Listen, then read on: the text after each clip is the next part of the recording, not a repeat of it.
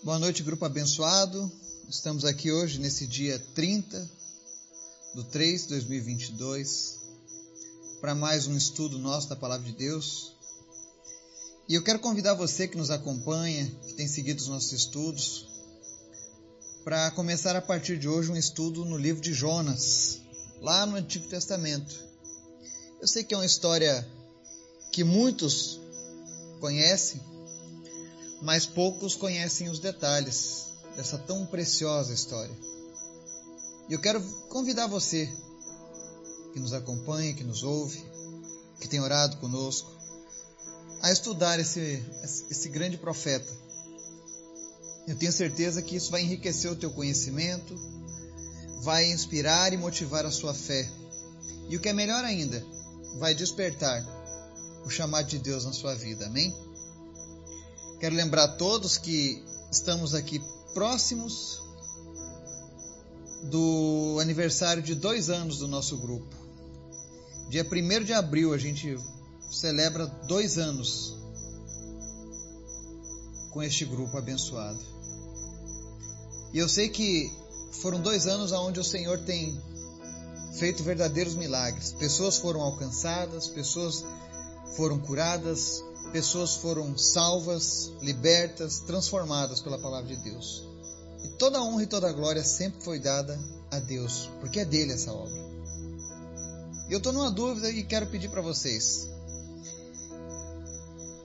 Eu estou na dúvida se a gente vai fazer a live do nosso aniversário, como a gente faz desde o primeiro ano, ou pelo YouTube ou pelo Instagram.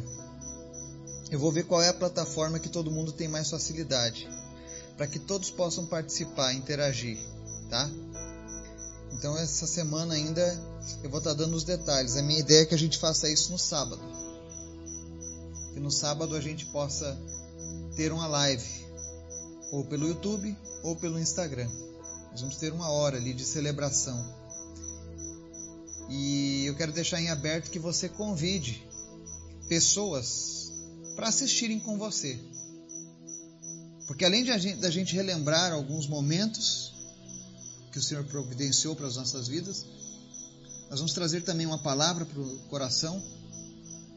E no final eu quero estar orando pelas pessoas enfermas. E eu tenho certeza que Jesus vai fazer milagres. O ano passado, quando a gente fez a nossa live, pessoas foram curadas ali ao vivo. E eu creio que não será diferente. Porque aquele que faz a cura estará presente, Jesus, o nosso Salvador. Amém? Então já vai se programando. A minha ideia seria ou sábado à tarde ou à noite. Eu vou fazer uma enquete lá no grupo para ver quem é que tem disponibilidade nesses horários, tá bom? Antes da gente começar o estudo de hoje, quero te convidar para você estar orando e apresentando a Deus os nossos pedidos, nossas famílias, nosso país, Amém? Vamos orar? Pai, tu és bom, tu és maravilhoso, nós te amamos, nós desejamos mais de ti, da tua presença. Obrigado porque até aqui o Senhor tem nos ajudado, tem atendido ao nosso clamor, porque tu és um Pai bondoso. Perdoa as nossas falhas, os nossos erros, os nossos problemas, mas em nome de Jesus, Livra-nos do mal, Senhor. Nos guarda no teu coração. Nós te apresentamos cada pessoa que nos ouve agora, aonde quer que ela esteja ouvindo, que país que ela esteja ouvindo. Eu sei que o teu Espírito Santo visita essa pessoa agora. Que ela possa sentir a tua presença. Que ela possa sentir, a Deus, o teu amor. Que ela possa sentir o teu abraço, Senhor. Se é alguém que estava triste, depressivo, se sentindo sozinho. Espírito Santo, visita agora essa pessoa e que ela possa sentir o teu cuidado, em nome de Jesus. Te apresentamos também os enfermos, em especial visita Maria Zélia. Nós pedimos agora, Senhor, cura ela, Deus, e remove agora todo o cisto de mama, em nome de Jesus. Cisto de mama desapareça. Seja curada, Maria Zélia, em nome de Jesus.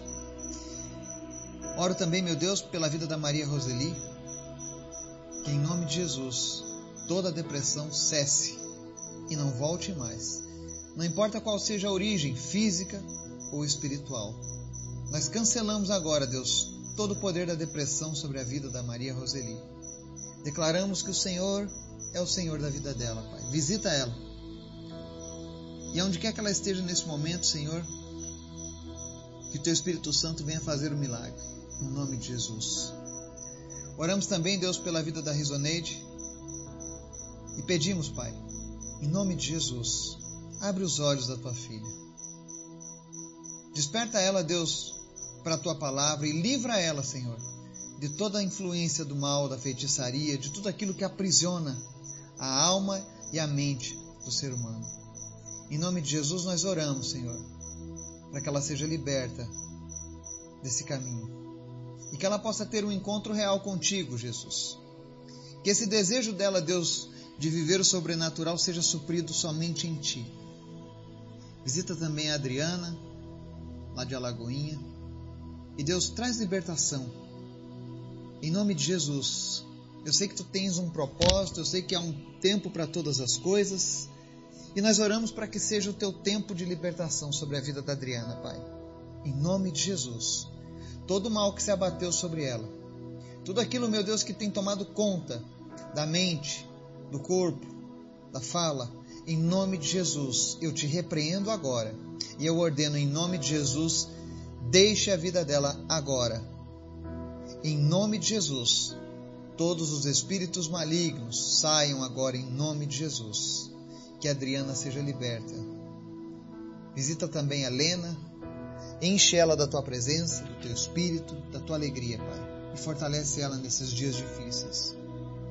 Também te peço, Pai, visita, Senhor, os nossos familiares, visita, Senhor, nosso trabalho, visita, Senhor, tudo aquilo que venhamos a fazer e nos guarda, Deus.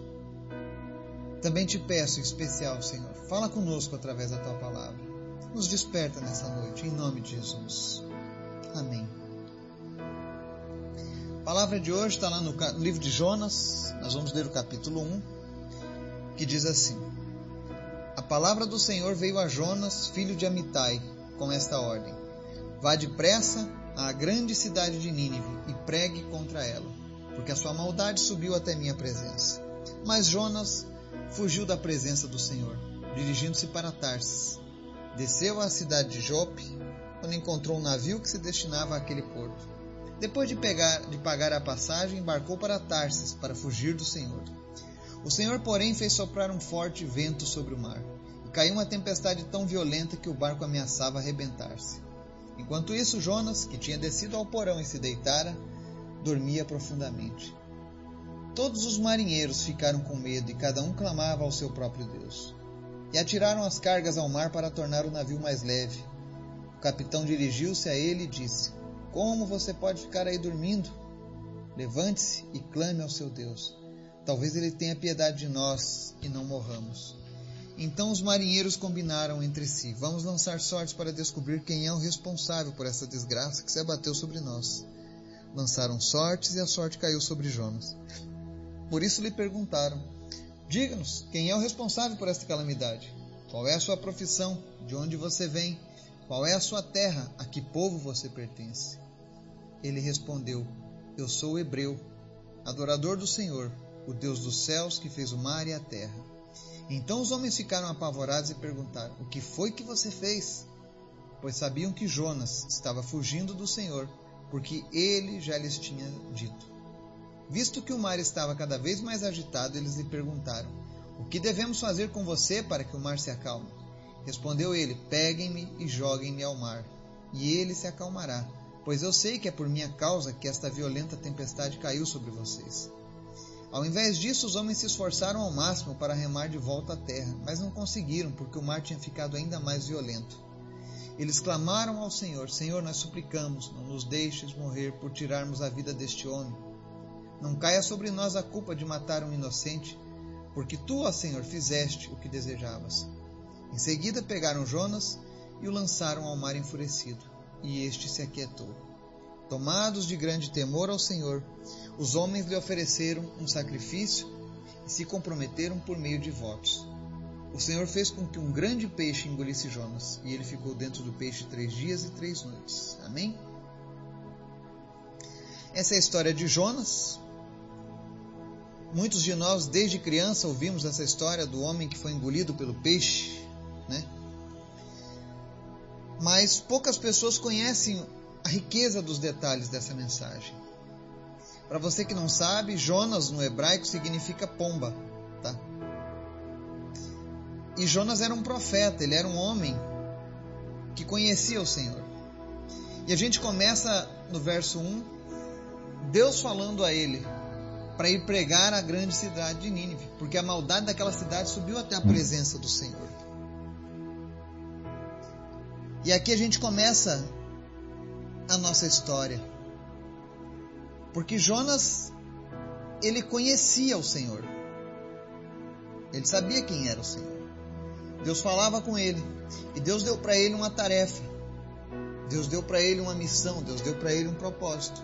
Vá pregar para Nínive. Mas ocorre que no verso 3 em diante, Jonas tenta fugir da presença do Senhor. E eu digo tenta fugir porque é impossível fugir da presença do Senhor, afinal, ele é onipresente.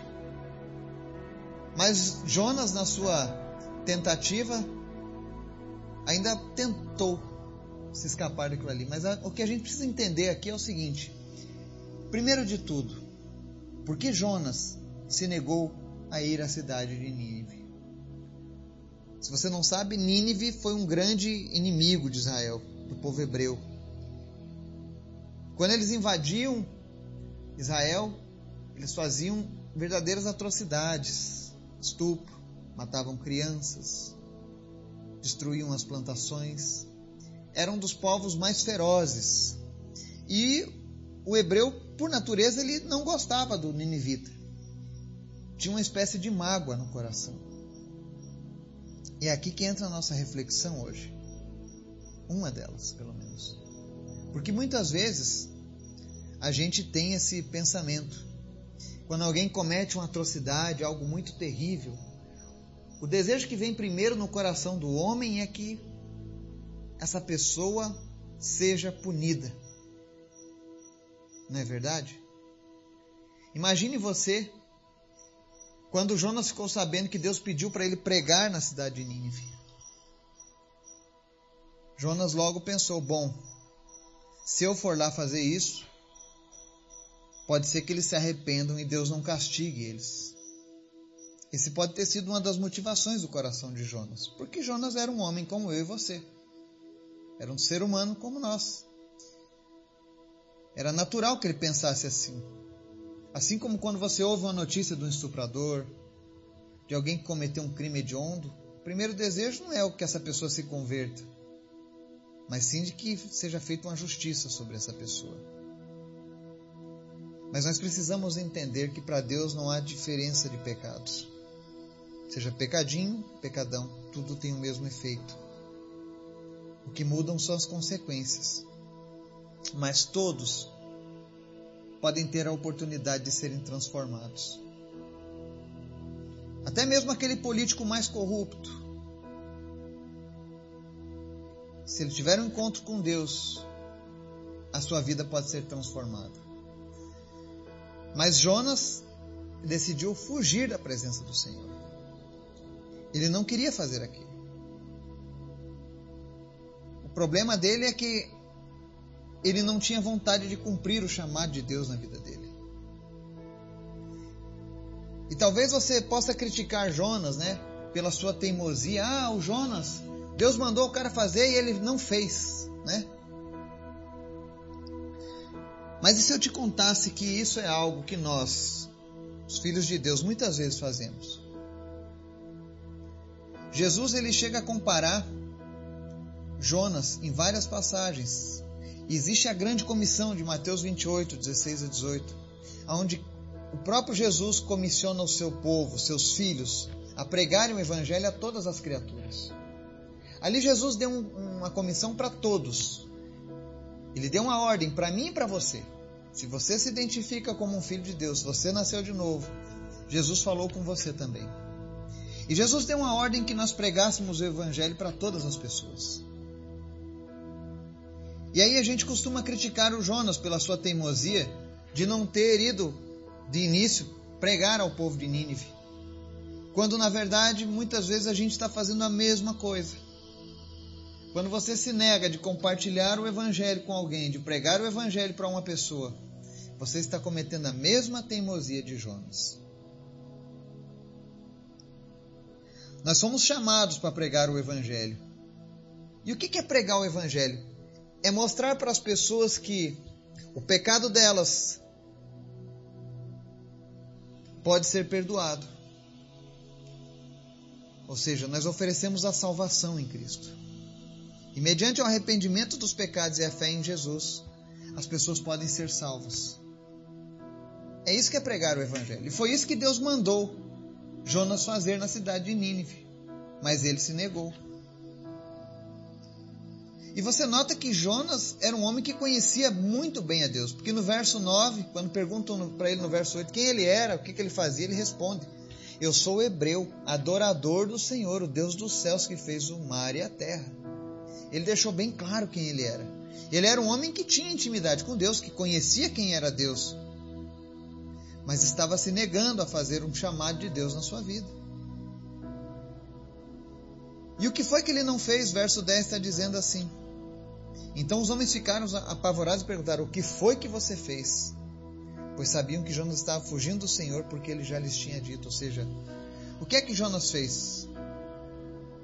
Ele simplesmente se negou a cumprir um propósito de Deus na vida dele, um chamado de Deus na vida dele. E aqui a gente vai para uma outra reflexão bem interessante nesse estudo aqui desse capítulo 1. Os versos 4 a 13 vão mostrar que houve uma tempestade e a palavra diz assim, no verso 4: O Senhor, porém, fez soprar um forte vento sobre o mar, e caiu uma tempestade tão violenta que o barco ameaçava arrebentar-se. O que, que aconteceu quando Jonas fez o seu ato de, de desobediência e fugiu num barco? Deus vai lá e coloca uma tempestade em alto mar. E é muito bom a gente ver essa, esse exemplo Existem pessoas que estão vivendo nesse momento uma tempestade nas suas vidas. E a tendência natural de alguns é querer colocar a culpa no diabo. Sabe? Eu já vi muitas pessoas fazendo isso. A pessoa está passando por uma luta atrás da outra e aí a primeira coisa que ela faz é culpar o diabo. Sendo que, na maioria das vezes, nós precisamos ter um discernimento espiritual para ver se o culpado não somos nós mesmos, desobedecendo ao Senhor. Deus permitiu que uma tempestade viesse sobre aquele barco.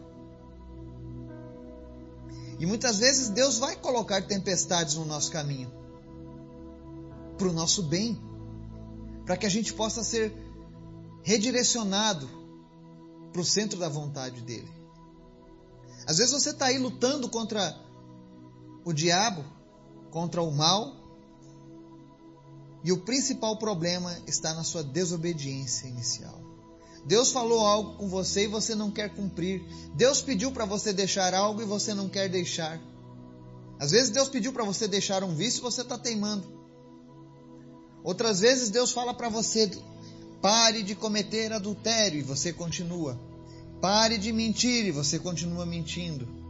Pare de querer ganhar dinheiro do jeito errado e você continua. E aí você enxerga a tempestade, você busca orações, você busca ajuda e nada resolve. E eu quero te dar essa dica preciosa nessa noite. Faça uma auto-reflexão. Pergunte ao Espírito Santo de Deus: Será que não sou eu que estou em desobediência? Será que essa tempestade que está vindo sobre mim não é por conta da minha rebeldia? Eu estou desobedecendo o teu chamado, Senhor? Faça essa pergunta para Deus. Porque quando os homens lançaram sortes lá no barco para saber qual era a causa da tempestade, caiu em Jonas. E ele falou: Olha, o problema sou eu, me joguem no mar e o mar vai se acalmar. É por minha causa que está desse jeito. E aqui a gente vê algo interessante nessa passagem. Se você prestou bem atenção na leitura, você vai ver que dos versos 14 a 16, mesmo Jonas estando em desobediência, Deus usou aquele episódio para fazer com que aqueles homens do barco tivessem um encontro com ele. E você pode ver na leitura dessa passagem que no começo, quando começou a tempestade, cada um buscou um Deus diferente. Infelizmente, muitas pessoas fazem isso. Quando estão vendo os problemas, elas buscam seus deuses. Mas só há um Deus que pode mudar a situação. E esse Deus é o Deus que nós servimos. Mesmo com toda aquela rebeldia de Jonas, aqueles homens lá do barco puderam ter um encontro com Deus. E você pode ver quando eles dizem assim. Verso 14: Eles clamaram ao Senhor. Aqui o Senhor está em maiúsculo porque é o nosso Deus. Senhor, nós suplicamos, não nos deixe morrer por tirarmos a vida deste homem. Não caia sobre nós a culpa de matar um inocente, porque tu, ó Senhor, fizeste o que desejavas. Aqueles homens entenderam que o nosso Deus era maior do que qualquer um daqueles deuses aos quais eles haviam clamado.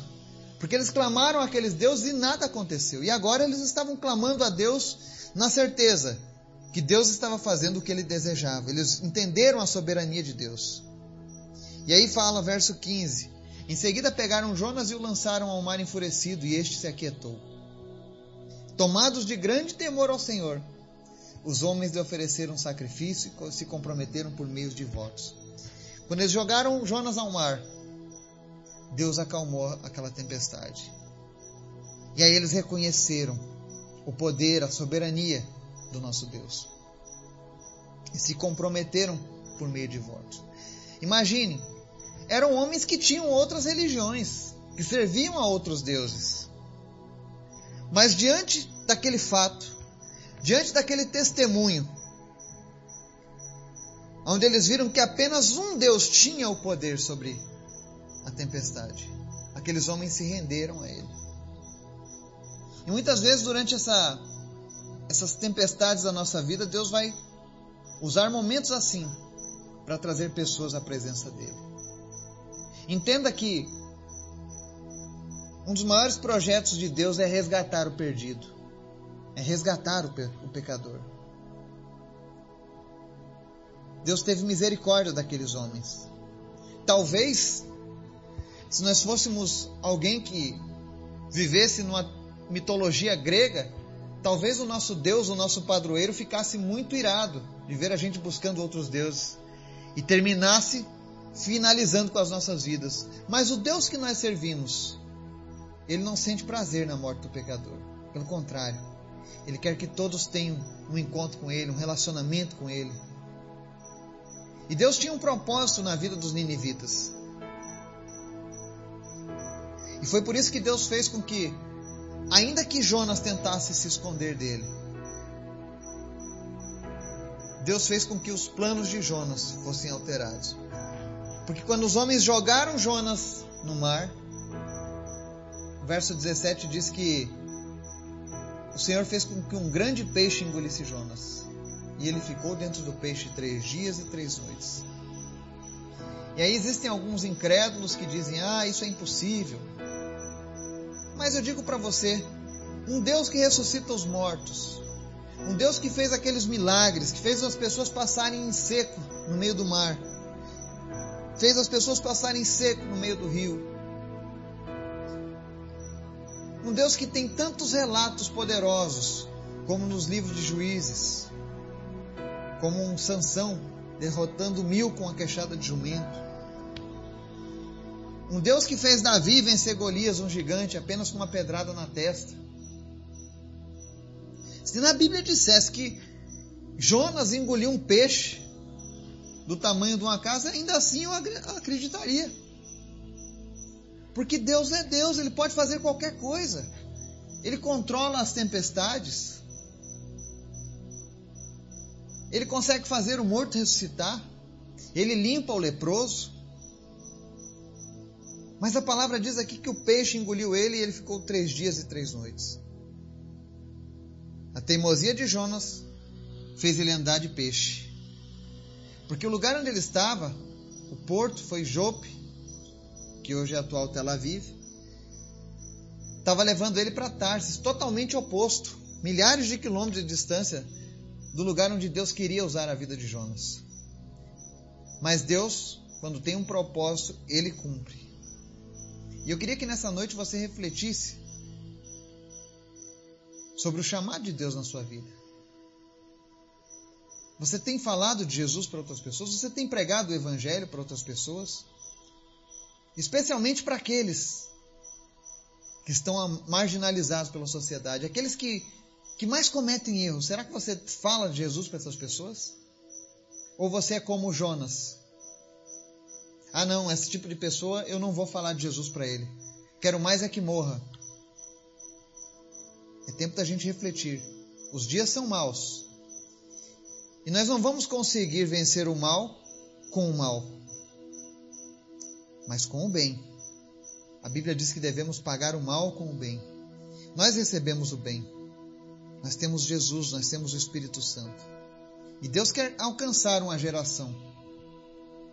Existem pessoas aí fora precisando ouvir de Jesus. E a responsabilidade de fazer isso será minha e sua. Que o Espírito Santo de Deus possa despertar aqui nessa noite cada um de vocês que está ouvindo essa mensagem. Que Deus levante agora pessoas